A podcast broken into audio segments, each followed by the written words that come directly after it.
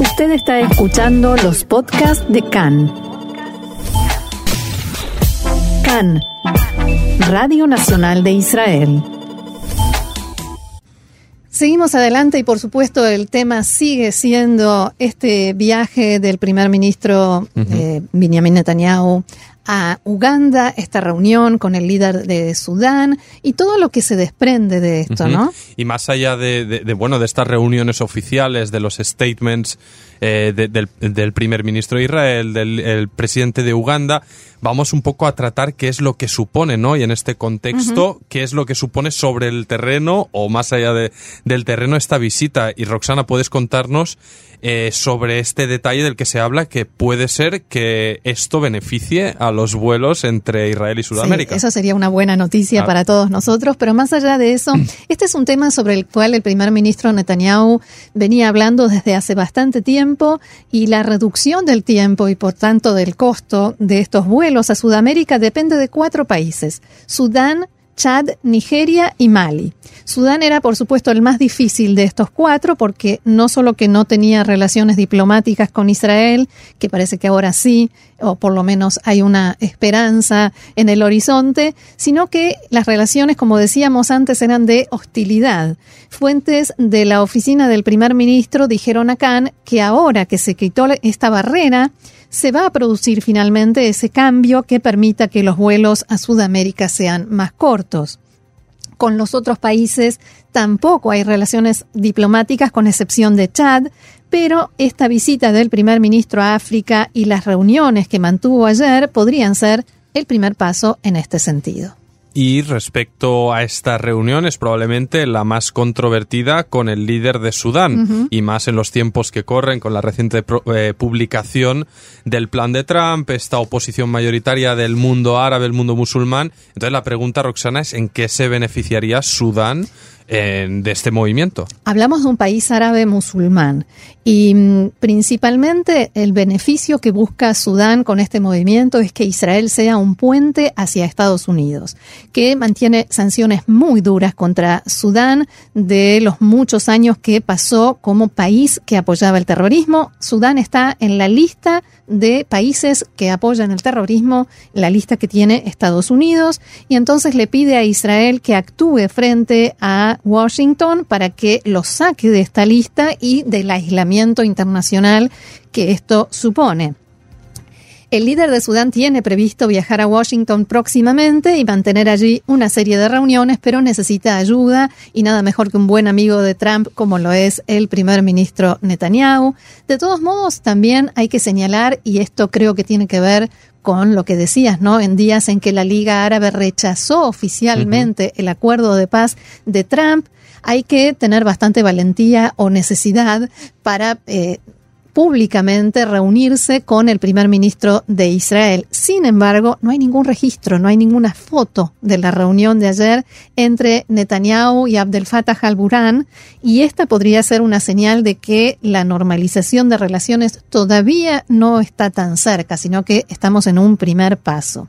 Al mismo tiempo, analistas en Israel destacaban hoy que el eh, líder del gobierno provisional de un país árabe eh, que se reúne con el primer ministro de Israel, como decíamos, necesita una gran dosis de valentía para hacer esto. Sudán, hay que decir, es un país extremadamente pobre que tiene 40 millones de habitantes, necesita dinero y mucho, y lo que espera es que si se destraba esta situación, si sale de esa lista negra, eh, va a recibir ayuda internacional y, como decía Netanyahu en este momento, sería el puente hacia Washington. Respecto al tema palestino, es importante para los sudaneses, pero sus propios intereses, por supuesto, están en primer lugar y desde el punto de vista de Israel es un logro importante, aunque limitado, ya que Sudán no es un país árabe líder en ningún aspecto. Pero de todos modos hay que señalar algo importante.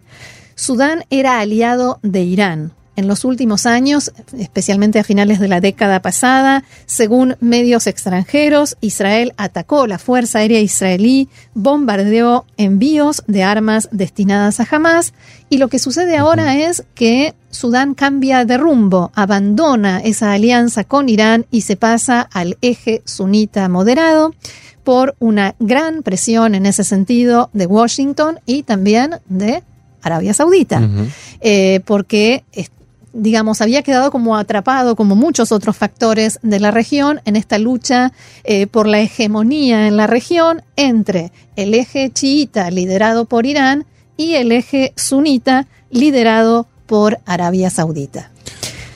Y, la, gran pregunta, si, me permite, eh, Roxana, si estamos bien de, tiempo para añadirte, es si, si, si estos eh, movimientos quedan condicionados a la situación política que vivimos hoy en Israel. Es decir, el primer ministro Netanyahu viaja o ha estado en calidad de primer ministro en Uganda, pero como sabemos el 2 de marzo tenemos elecciones. Entonces, mi pregunta, consideración es si esta apertura va más allá de la situación política o del primer ministro que tengamos en Israel después del 2 de marzo. Yo no lo creo porque precisamente por esto que decía recién, de la necesidad de Sudán eh, de mm, aprovechar, si se quiere, estas buenas relaciones que exceden al primer ministro Netanyahu eh, con Estados Unidos, esta, este acceso a la Casa Blanca que incluso el líder de la oposición tuvo hace no muchos días, pero por supuesto Medio Oriente es una zona bastante imprevisible. Hablamos de un gobierno provisional,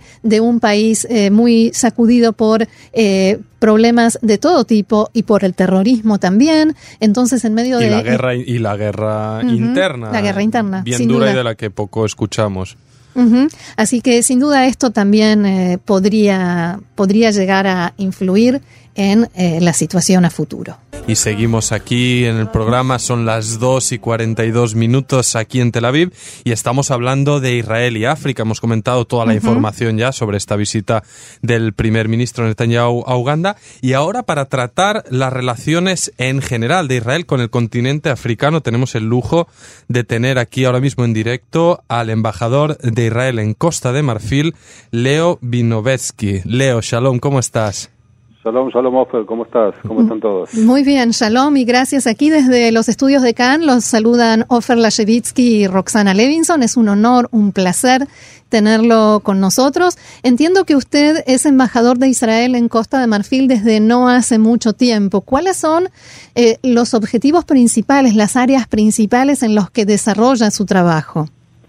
Bueno, gracias eh, Roxana por la pregunta y, un saludo a toda la, la audiencia. Básicamente nosotros en la embajada aquí en eh, Abidjan, en la capital económica de Costa de Marfil, tenemos eh, tres o cuatro objetivos bien, bien marcados, que son como los pilares del trabajo de la embajada. Uno es el diálogo de cooperación, cooperación para el desarrollo. Ustedes eh, seguramente sabrán, países africanos tienen en general programas de desarrollo de cinco años y es muy agradable y muy muy inspirador ver eh, la cantidad de proyectos en los cuales las diferentes embajadas de Israel eh, están eh, envueltos, involucrados en los proyectos de desarrollo de casi todos los países africanos, ya sean temas de agua, en temas de mm, agricultura, etcétera, etcétera. otro pilar importante es el tema de las artes y, y la cultura, en general para lograr un diálogo entre artistas de ambos países eh, un tercer eh, objetivo, por supuesto, es el, objetivo económico-comercial, un pilar eh, que hace crecer el diálogo bilateral de una manera realmente apasionante, diría yo. Es muy habitual ver aquí en Abidjan, por ejemplo, casi todas las semanas, ver representantes de compañías israelíes de distintos tamaños, o sean pequeñas, medianas o, grandes, venir a Abidjan para, para entablar un diálogo comercial eh, eso fortifica las relaciones bilaterales sin duda. El cuarto pilar es el pilar que nosotros llamamos como pilar de diálogo político, eh, que incluye, por supuesto, mm, eh, todo lo que interesa hoy en día en el mundo, también desde el, punto de vista de amenazas de, seguridad también, que es un, problema universal, digámoslo de alguna oh. manera.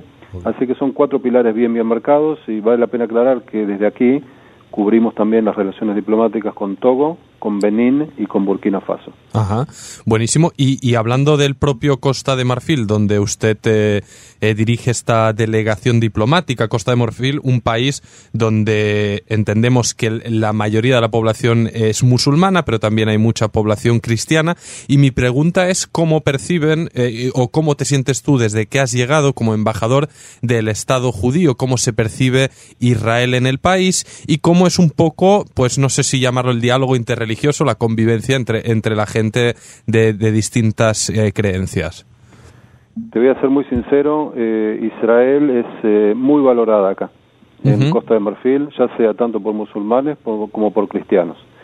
Es, ¿Por qué motivo? es notorio porque hay una apreciación, hay un, hay un aprecio, hay una valoración muy grande del Estado de Israel, porque el Estado de Israel fue de los primeros países en eh, visitar África allá por los años, eh, los finales de los años 50, cuando África recién comenzaba sus eh, procesos de decolonización, y fue justamente en aquellos días de gobierno del primer ministro Ben Gurión, con Golda Meir como ministra también, visitando los países africanos, abriendo nuevos horizontes a las relaciones diplomáticas que Israel necesitaba en ese momento, y la gente aquí no se olvida de eso.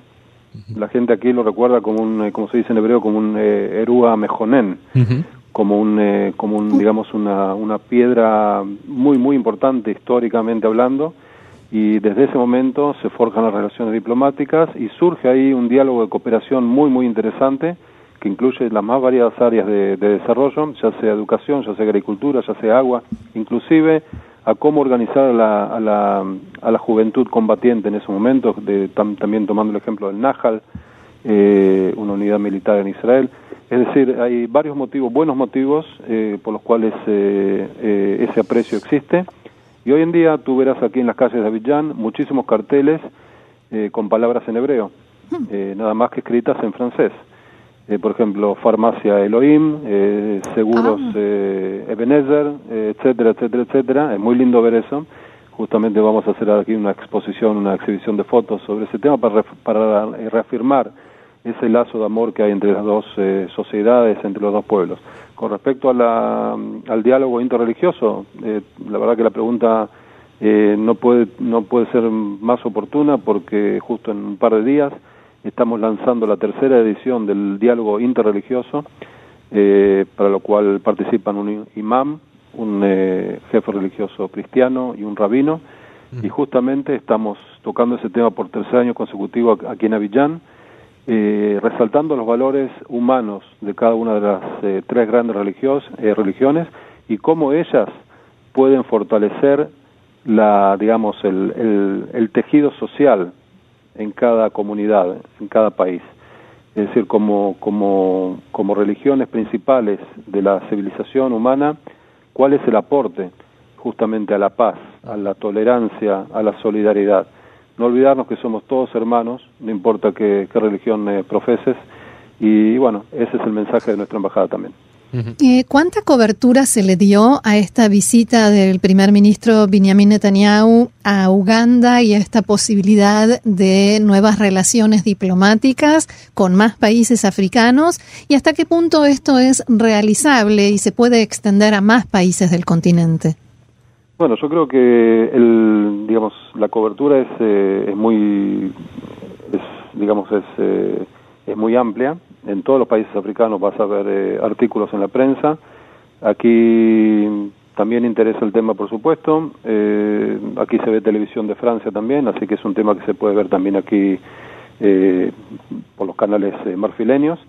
Lo que lo que significa que la, la, la, política de Israel en torno al continente africano es muy clara. Israel volvió a África y África ha vuelto a Israel. Y no es un slogan son hechos concretos, son políticas que se han implementado a través de nuestras embajadas aquí en el continente africano.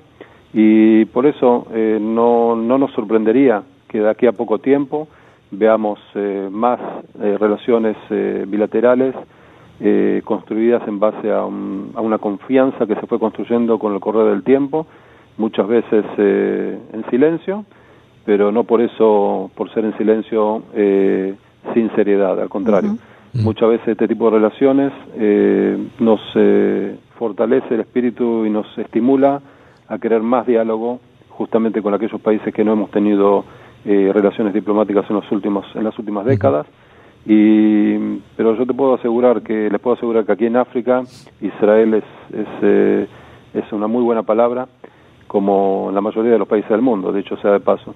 Y yo estoy muy contento, muy feliz de que a través de, este diálogo religioso, por ejemplo, podamos eh, aclarar eh, a, todas las, las, eh, las, comunidades aquí en, la, en Costa de Marfil, en Togo, en Benín, Burkina Faso, que Israel es un país abierto, abierto al diálogo, abierto al diálogo religioso, que también desde la recuperación de Jerusalén en el 67 todas las religiosas, todas las religiones eh, pueden rezar en Jerusalén, cosa que antes no existía. Es decir, hay, es un es una, una apertura que trae consigo, o sea, consigo misma trae una, una otra otras aperturas en distintos eh, en distintas áreas. No es solamente que los dos líderes se reúnen y dicen, bueno, desde ahora hay relaciones diplomáticas, porque una vez que se oficializa ese ese paso, esa movida, Después, como un efecto dominó, si se puede decir, hmm. eso abre camino a muchísimas otras eh, manifestaciones, ya sea a nivel comercial, a nivel de seguridad, a nivel, como te dije antes, eh, artístico-cultural, a nivel de desarrollo. Entonces, por supuesto, son muy buenas noticias para Israel y para los israelíes. Eh, embajador, nos, nos llama la atención esto que destaca, este ambiente de, de convivencia entre los distintos credos, religiones, algo que lamentablemente en otros lugares del mundo no tanto ocurre.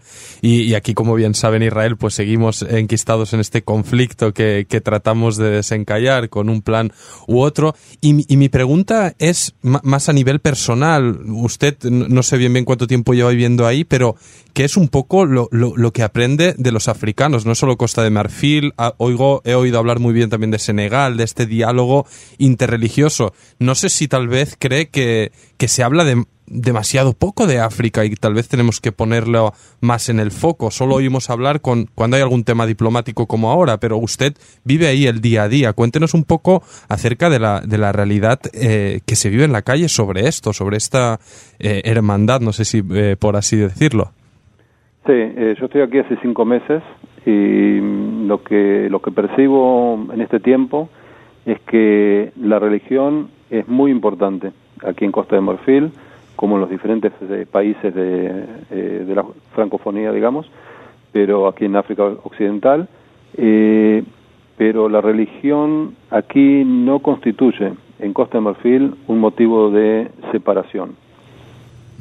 Si cuando, cuando en realidad otros países del mismo continente están eh, azotados por el extremismo religioso y el terrorismo, ¿no? Exactamente. Aquí eh, las diferencias, digamos, las eh, discrepancias, digamos, son más bien de, de origen político regional que de origen religioso. Entonces es por eso que nosotros tenemos la satisfacción de eh, cada evento que la embajada organiza, eh, vas a ver ahí también eh, líderes cristianos, líderes musulmanes, como se dice mm, en hebreo, Betzela Nesibot, pero ahora organizamos el Día Internacional de Conmemoración al Holocausto, mm. y ahí en primera fila, segunda fila, tercera fila, hubieran podido ver líderes religiosos, musulmanes como cristianos, eh, detalle pequeño pero muy significativo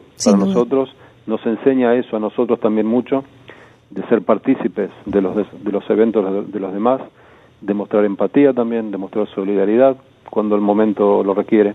Entonces, eh, estamos aquí para aprender de, todos, para compartir con todos lo que tenemos eh, con mucho orgullo para compartir. Como israelí, como israelíes, eh, pienso que podemos estar orgullosos del país que tenemos muy pequeño pero muy muy valiente.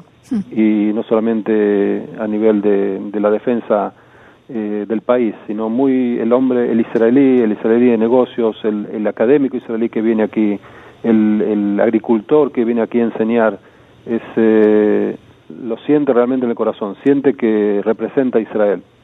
Entonces eh, nosotros queremos compartir todo eso bueno que tenemos para compartir y que nos pone muy orgullosos con, con toda la gente que quiere Israel Muy bien, señor embajador de Israel en Costa de Marfil, Leo Vinovetsky, muchísimas gracias por este interesante diálogo con nosotros aquí en Cannes en español y le deseamos mucho éxito en su labor eh, representándonos allí en África y nuevamente gracias y shalom.